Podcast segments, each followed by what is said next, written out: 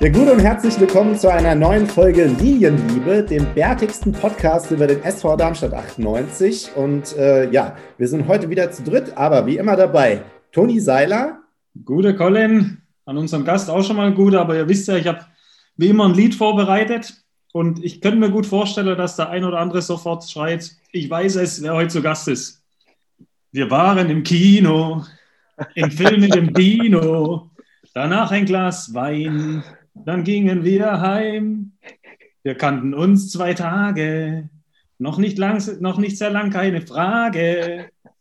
Er ließ mich kurz allein und dann kam er wieder rein. Hey, er hatte nur noch Handschuhe an. Er hatte nur noch Handschuhe an. Er hatte nur noch Handschuhe an. Hey, hey. du, ich. Wow, Recall. Auf jeden Fall mir ist ein Zettel, einwandfrei. Sehr geil. Ja, herzlich willkommen, Marcel Schuhen. ja, freut mich. Freut mich, da zu sein. Grüß euch, ihr zwei Verrückten. Hi. Mit sowas hast du jetzt nicht gerechnet, gell? Oh, ja, man soll sich immer überraschen lassen. Das ist ja, kann ja alles passieren. Und ähm, ja, bei einem bärtigen Podcast dann mit Gesangsunterricht nicht so schlecht. Nicht so schlecht. Ja, Sehr gut. wir haben halt auch keine Kosten und Mühen gescheut. Wir lassen uns da immer was einfallen für unsere Gäste und ich bin zwar nicht der beste Sänger, das haben schon, können viele bestätigen sicher hier, die ein paar Folgen gehört haben, aber ich bin immer für eine Überraschung gut. Und das ist gut, das ist immer ein guter Türöffner. Definitiv. Also super, dass du mit dabei bist. Ähm, freut uns total.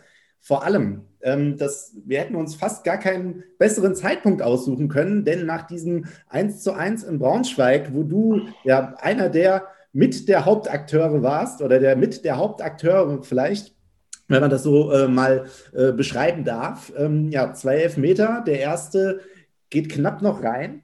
Der, den zweiten hältst du dann von dem Proschwitz. Und ja, also genial, dass du da bist. Und ähm, ja, Toni, ich würde sagen, wir überlassen auch hier wieder unserem Gast die Analyse erstmal. Ähm, ja, Schuh, der Punkt, den nehmen wir gerne mit, denke ich. Wie war das Spiel denn aus deiner Sicht? Ja, ich möchte vorab schon mal kurz erwähnen, dass äh, meine Teilnahme hier im Podcast schon vorm Spiel feststand. Nicht, dass die Leute denken, jetzt hält er, hält er erstmal ein Elfer und dann sendet sich hier noch einen Podcast rein. Das ist immer ganz schön. ähm, nein, ist ein extrem wichtiger Punkt. Ähm, wir haben das so ein bisschen in der Mannschaft äh, intern auch so ein bisschen diese drei Spiele allgemein so ein bisschen zusammengefasst mit den zwei Siegen davor, ähm, wo wir auch so ein bisschen äh, eine andere Art Fußball äh, wieder gespielt haben weil es ging halt ähm, in den drei Spielen speziell ums Ergebnis, ums reine Ergebnis, ja. Und ähm, ja, das hat super funktioniert. Ähm, es war jetzt, glaube ich, kein Leckerbissen gegen Braunschweig, aber das war uns äh, auf Deutsch gesagt auch eigentlich egal, weil wir wollten ähm, das äh, dritte Spiel vor der Länderspielpause auch positiv gestalten. Und so haben wir sieben, sieben Punkte geholt aus den letzten drei Spielen. Ja. Ja, Super, Colin, hey, du willst ja gar nichts sagen heute zuerst. Das freut mich ja richtig. Ja, einfach, man, man muss auch einfach mal wissen, wann man mal die Stille herrschen lassen muss. Ne? Ja, Und, äh, eher, eher, eher die Schnauze halten, würde ich sagen. Eher die Schnauze halten als Stille. Nee, Oder in dem Moment, als die Frage gestellt werden sollte, war halt noch ein Schluck Bier im Hals. Das war auch nicht schlecht. das, das, das, ist gut, das ist gut beobachtet. Ich habe tatsächlich ja. hier ein, ein helles gegönnt. Ja. Muss man den ja, Leuten halt auch mal sagen. Ja, die Zuhörer, die denken auch immer, dass der Seiler nur hier ein Bier trinkt, aber eigentlich trinkt der Mann immer zwei pro Folge. Also, ja, ich mache mir die kurzen, weißt du? Zack, die sind schnell ja. weg. Ja. Naja, so kenne ich dich. Nee, Spaß beiseite. Nochmal zurück zum Spiel. Also ich muss da im Schuh vollkommen recht geben. Das war extrem wichtig die Woche. War eine richtig geile Woche mit sieben Punkten. Ich glaube, da kann man auch nicht nur immer das Braunschweig-Spiel zum Schluss sehen, so, man muss die Woche zusammenfassen, die war überragend. Also das haben wir uns ja alle irgendwo erhofft, äh, wenn man so die letzten Spiele gesehen hat, wo wir auch ja, teilweise enttäuscht waren, jetzt äh, vom Ergebnis oft, weil vom Spiel her waren wir selten enttäuscht, aber gegen Karlsruhe, da gab es schon in der zweiten Halbzeit, haben wir ja auch schon besprochen, schon Situationen, wo ihm auch zu denken gegeben haben, ob die Mannschaft halt gerade im Moment in der Lage ist, sage ich mal, den Schalter umzudrehen. Und in den drei Spielen haben die das super gemacht. Also kann man eigentlich nur loben, haben wir auch die letzten Wochen immer gemacht. Das Lob möchte ich jetzt auch an, an Schuh natürlich weitergeben. Und er hat natürlich die Woche jetzt getoppt, sage ich mal, mit dem gehaltenen Elfmeter dann. Der war extrem wichtig, weil wenn man in Rückstand geht, muss man wieder hinterher rennen. man weiß oft, wie, wie anstrengend das dann ist und man ist dann darauf angewiesen, dass dann die eine oder andere Szene noch kommt, die man eigentlich von Darmstadt auch kennt, dass sie dann immer noch mal zurückkommen können. Wäre bestimmt auch passiert, aber es ist natürlich undankbar, wenn man dann vielleicht mit dem Rückstand in die Pause geht. Von dem her erstmal Gratulation dazu, aber er hat ja auch schon oft bewiesen, dass er die Elfer da rauskratzen kann. War ja in Kiel auch, äh, gegen Kiel im Pokal, ja auch ein paar Mal da, ähm, kurz davor, sage ich mal, da was rauszufischen oder noch mehr rauszufischen, sagen wir es mal so. Von dem her da erstmal alles richtig gemacht und er hat es ja schon angesprochen. Gott sei Dank haben wir das alles schon vorher eingetütet, dass er hierher kommt, weil so brauchen wir uns jetzt hier gar nichts nachsagen lassen. Also Colin, genau. da muss ich auch uns zwei loben, da hatten wir auch eine super Intuition, dass wir ihn dann angefragt haben für das Spiel. Definitiv. Ähm, Man ja. muss sich auch einfach mal selbst auf die Schulter klopfen können, wenn sonst schon keiner macht, gell? Ganz wichtig, ganz wichtig. Also, imaginärer Schulterklopfer tut immer gut. Definitiv, ja. Ja, ja aber auch nochmal zu dem Spiel, was mir auch auffallen ist, extrem, halt jetzt nicht nur in dem Spiel, aber dass schon so auch die Spielweise ein Stück weit geändert wurde, dass man jetzt gesagt hat, komm, wir gehen mal ein bisschen weniger Risiko und ähm, versuchen da halt vielleicht ein bisschen mehr zu pressen, ein Stück weniger hinten rauszuspielen, aber trotzdem nie so ganz die Kontrolle über das Spiel äh, zu verlieren. Das ist schon aufgefallen, muss ich auch sagen. Aber es ist ja auch ein richtiger Schritt. Also es bringt ja auch nichts, wenn man irgendwo an was festhält, was vielleicht im Moment nicht funktioniert. Das heißt ja nicht, dass es nie funktioniert, aber man muss sich dann auch ein Stück weit wieder Sicherheit zurückholen. Und das haben die, haben die Jungs da prima gemacht. Da hätte ich noch eine, so eine kleine Zwischenfrage. Äh, jetzt unabhängig von dem Spiel, aber so die letzten drei Spiele zusammengefasst. Ich hatte immer das Gefühl, dass du halt auch richtig Bock hast, da hinten rauszuspielen, weil du mit dem Fuß ja natürlich auch ähm, ja, ein guter Kicker bist. Ist das dann sowas, was dich nervt, wenn du dich dann wieder umstellen musst und sagst, hey, mh, hm, klar, die Sicherheit, die, die brauchen wir jetzt alle, also spiele ich das Spiel mit? Oder bist du schon jemand, der dann sagt, in Zukunft hätte ich schon gern, dass wir wieder hinten zelebrieren? Also, ähm, das hast du gut, äh, gut aufgefasst. Ich, ich bin sehr, sehr froh, dass wir die Entwicklung genommen haben, auch hinten rauszuspielen. Ja, weil ich glaube, dass es auf, auf lange Sicht auch den Erfolg verspricht für auch größere Sachen, sage ich jetzt mal so, ohne da jetzt ins Detail zu gehen. Ähm, und deswegen war mein, mein erster Gedanke, ähm, boah, erstmal einen Hüftden, äh, Hüftbeuger aufdehnen vor den Spielen jetzt erstmal, weil das Ding wird halt nach vorne geschrotet. Ähm, aber ich muss euch auch sagen, ich glaube, es war für, für die Situation jetzt genau das Richtige.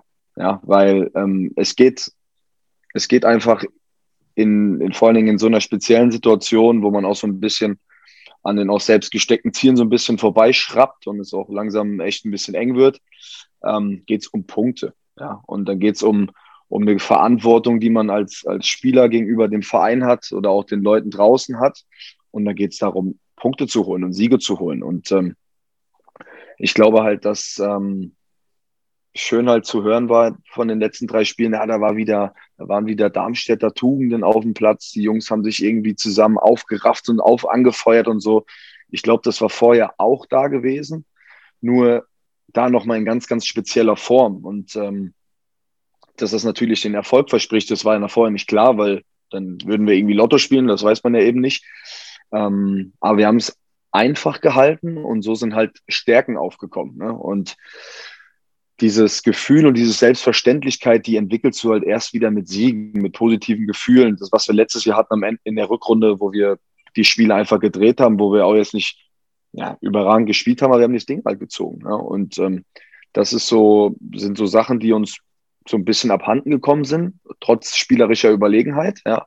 Dann fingst du an zu überlegen, ah ja, wie machen die Dinger nicht rein und jeder Schuss ist drin und dann wird halt erzählt, gemacht, getan. Und es geht im Endeffekt aber halt darum, ähm, ums blanke Ergebnis. Ne? Und ähm, ja, ich glaube, das hat in der Phase gut gepasst. Ähm, schön, schön angesprochen, echt Darmstädter Tugenden irgendwie. Deswegen, das war jetzt äh, für die drei Spiele das Aller, Allerwichtigste, dass die, dass die Punkte äh, geholt worden sind. Also zum einen, da stimmt, glaube ich, jeder zu, komplett. Äh, jetzt äh, scheiß mal auf den Kurzpass hinten raus. Hauptsache, also die Punkte sind immer noch das Wichtigste.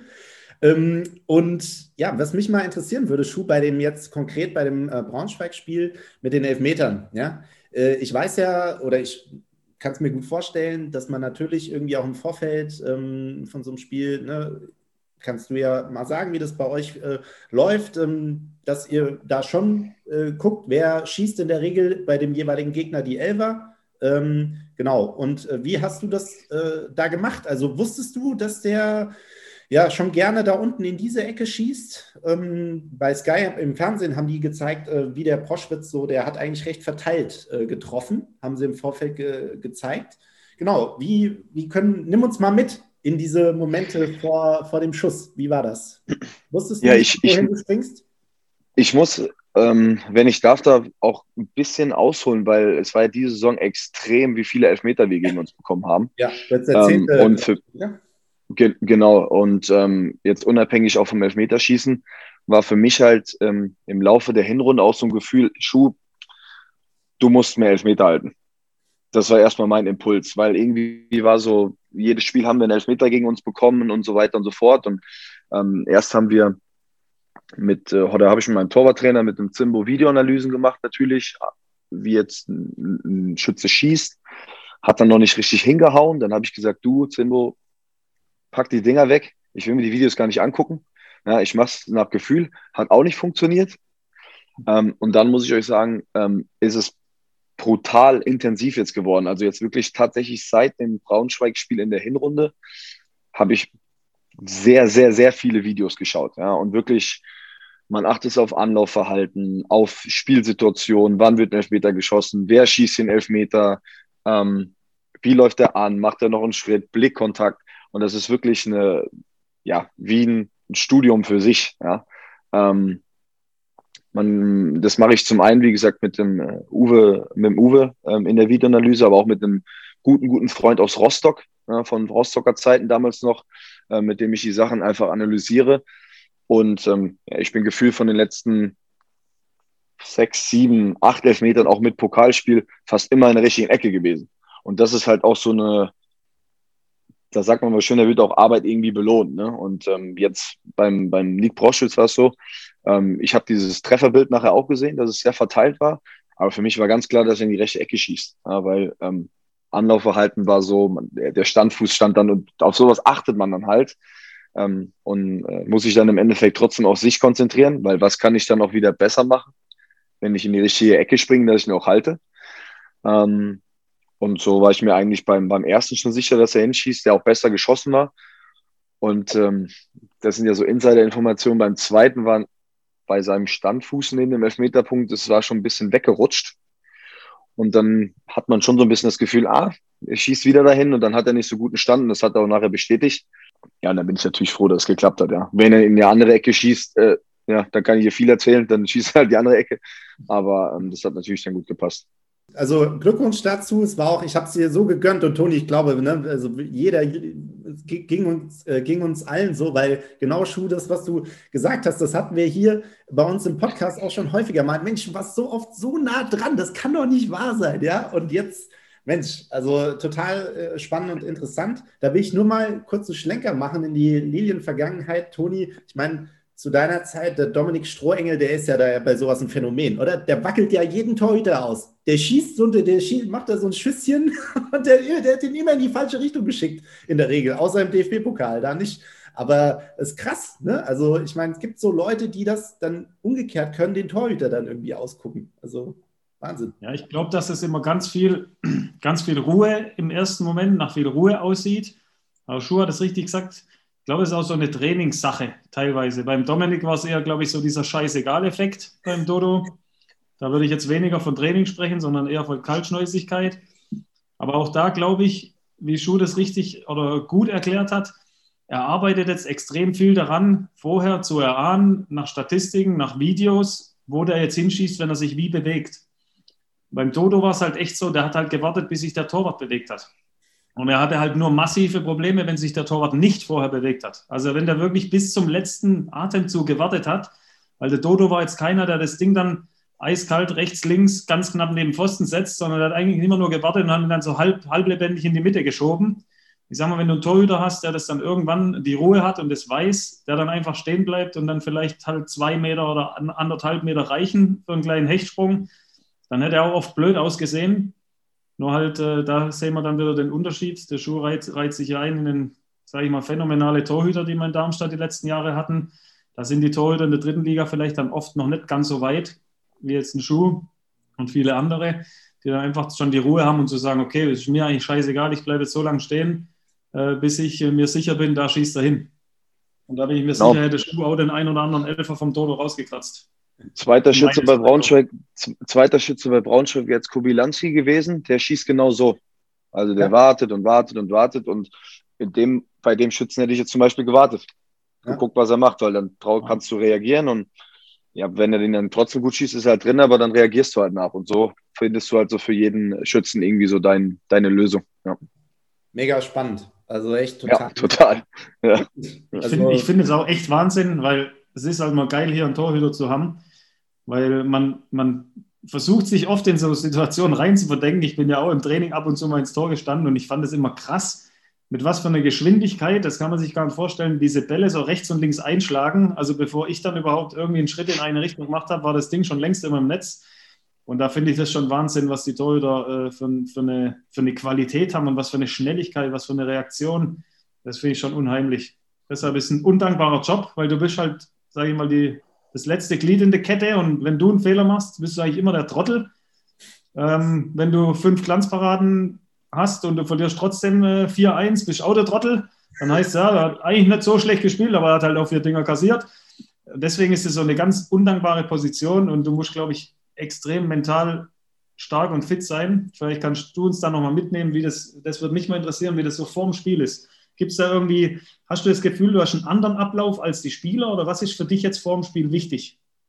Als Torhüter ist man schon in gewisser Form ich sag mal, so ein Einzelkämpfer. Ja, also ich bin der Einzige, der, der die Kugel in die Hand nehmen darf und der Handschuhe tragen darf. Sieht auch immer toll aus. Also deswegen ist schon mal die erste Besonderheit.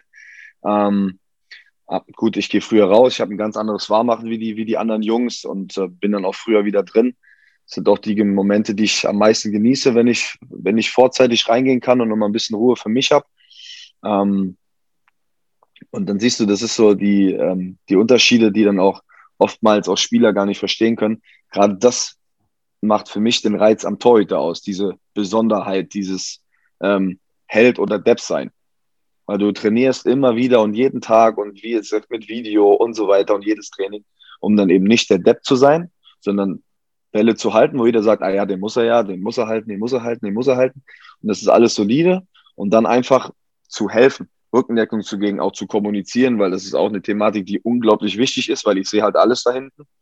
Ja, und wenn du halt ein Taubstummer bist, dann ist es für mich aber auch Beruf verfehlt, weil das gehört dazu, dass man halt seinen Mitspielern noch irgendwie hilft. Ähm, ja, und das ist so, von vornherein hat es mir eigentlich echt großen Spaß gemacht, diese Besonderheit an dieser Position. Ja, ja aber das finde ja, ich, merkt also, man auch, ne? Also bei dir.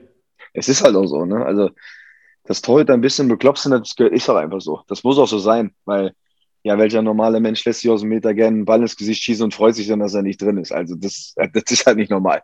Also der normale Reflex von einem Menschen ist dann halt den Kopf wegzudrehen. Aber ja, das ist ähm, ja eine ganz besondere Situation, eine Position, Riesenverantwortung und äh, habe ich große, großen Bock drauf.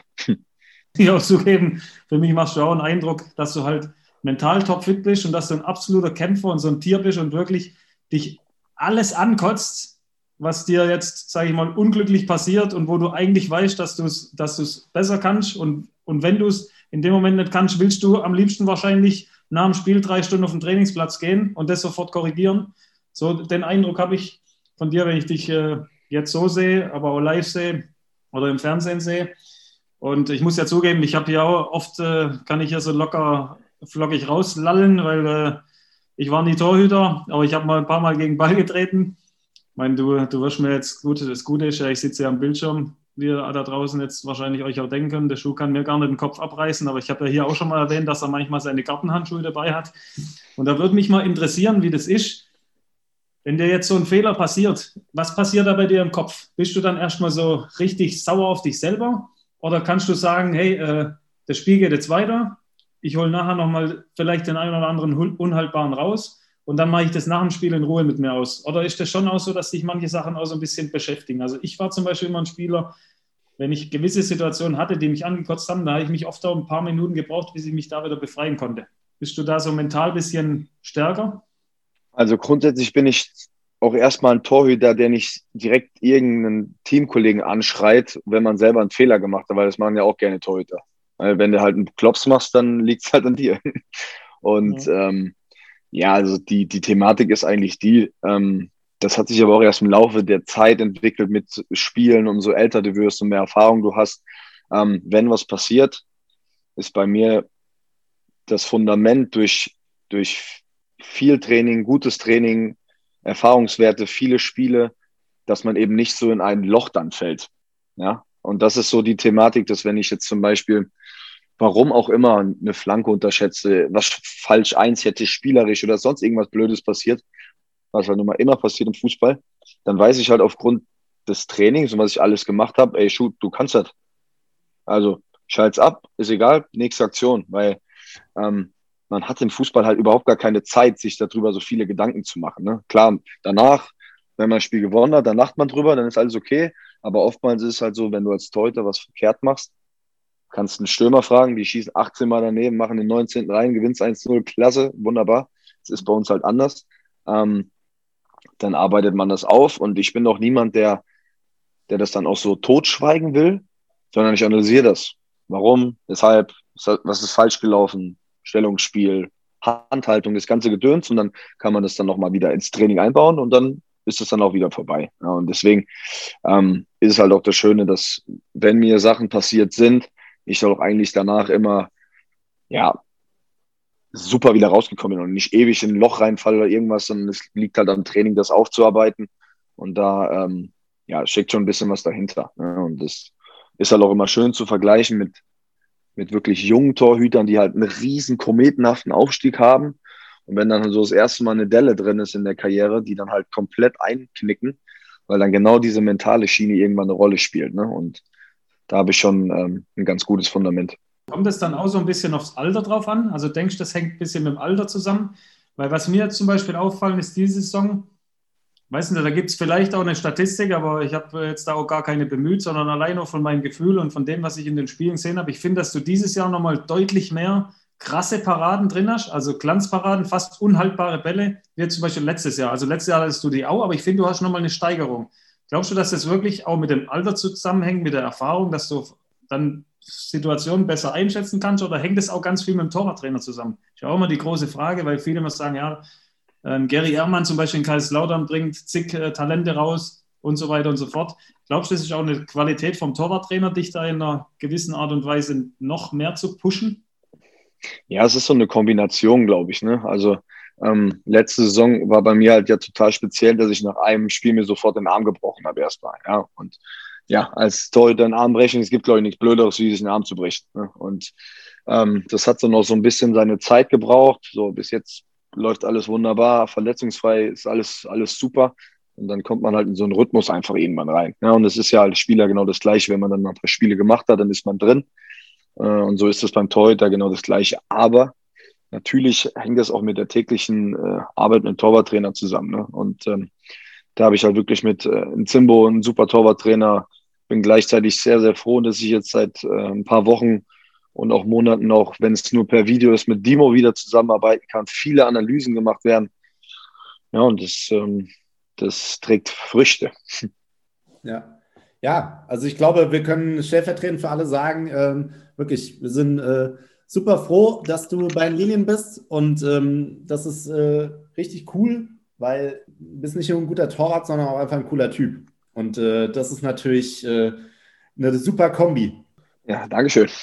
ja, wir würden vielleicht zu ein paar Fragen kommen, ja, weil wir kriegen ja, Toni und ich, wir rufen ja auch immer auf, ähm, schickt uns gerne eure Fragen. Ja, wenn es passt, ähm, nehmen wir die gerne mit rein.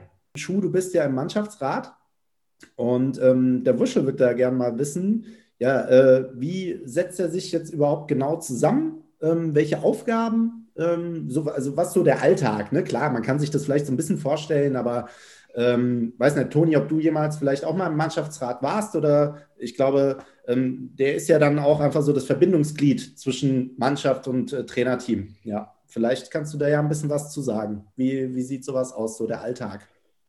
Hier war es jetzt so, dass ähm, der Mannschaftsrat komplett von der Mannschaft gewählt worden ist. Das ist auch schon mal unterschiedlich, dass der Trainer das festlegt oder dass sich irgendwo sonst wie ergibt. Ähm, Und grundsätzlich ist die Aufgabe vom Mannschaftsrat gar nicht so groß, wenn es gut läuft. das muss ich dazu sagen.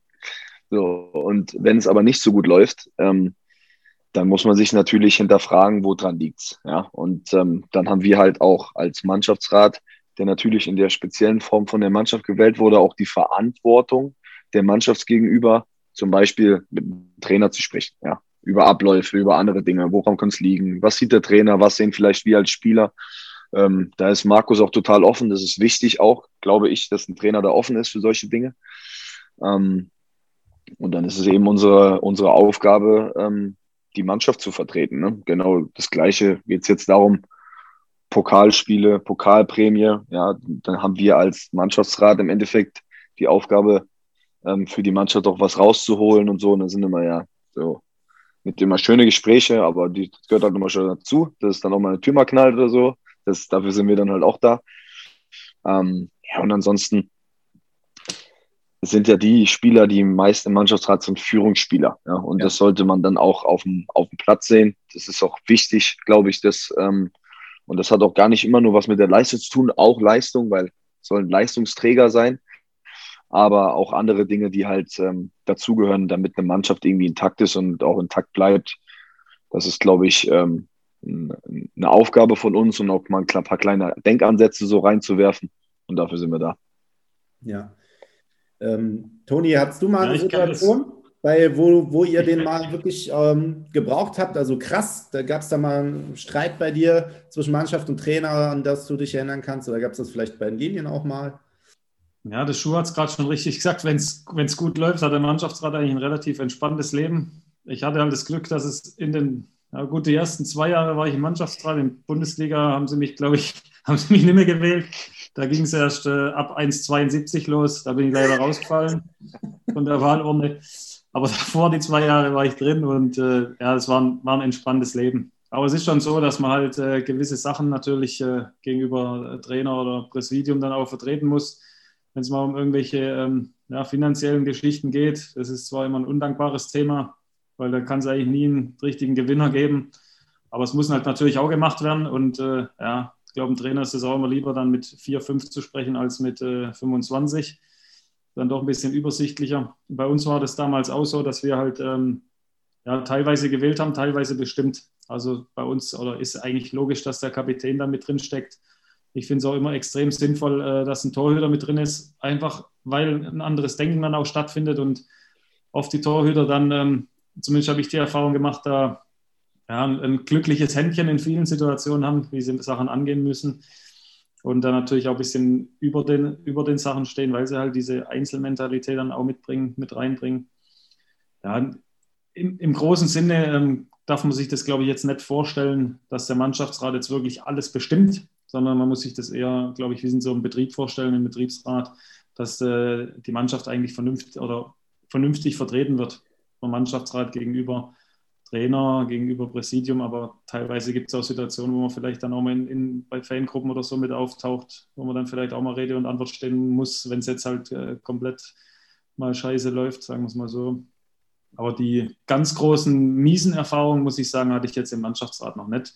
Wobei eine Situation kommt auch immer mal wieder vor, dass halt vielleicht von einem Spieler auch mal was rangetragen wird. Also ein so einen Fall hatte ich, möchte jetzt aber auch keinen Namen oder Verein nennen wo halt wirklich dann von ein paar Spielern dann Beschwerden kamen über, über einen Spieler speziell, der sich da wirklich oft daneben benommen hat ähm, und das die Mannschaft jetzt nicht immer direkt mitbekommen hat, dann muss man da natürlich in solchen Fällen dann auch äh, einschreiten, ist ja ganz klar. Also es gilt auch, äh, wenn man den Mannschaftsrat mal befragt oder ähm, ja, sein, seine Themen bringt, äh, dass da auch eine gewisse Vertrauensbasis natürlich herrscht gegenüber den Spielern, die da dann drin sitzen.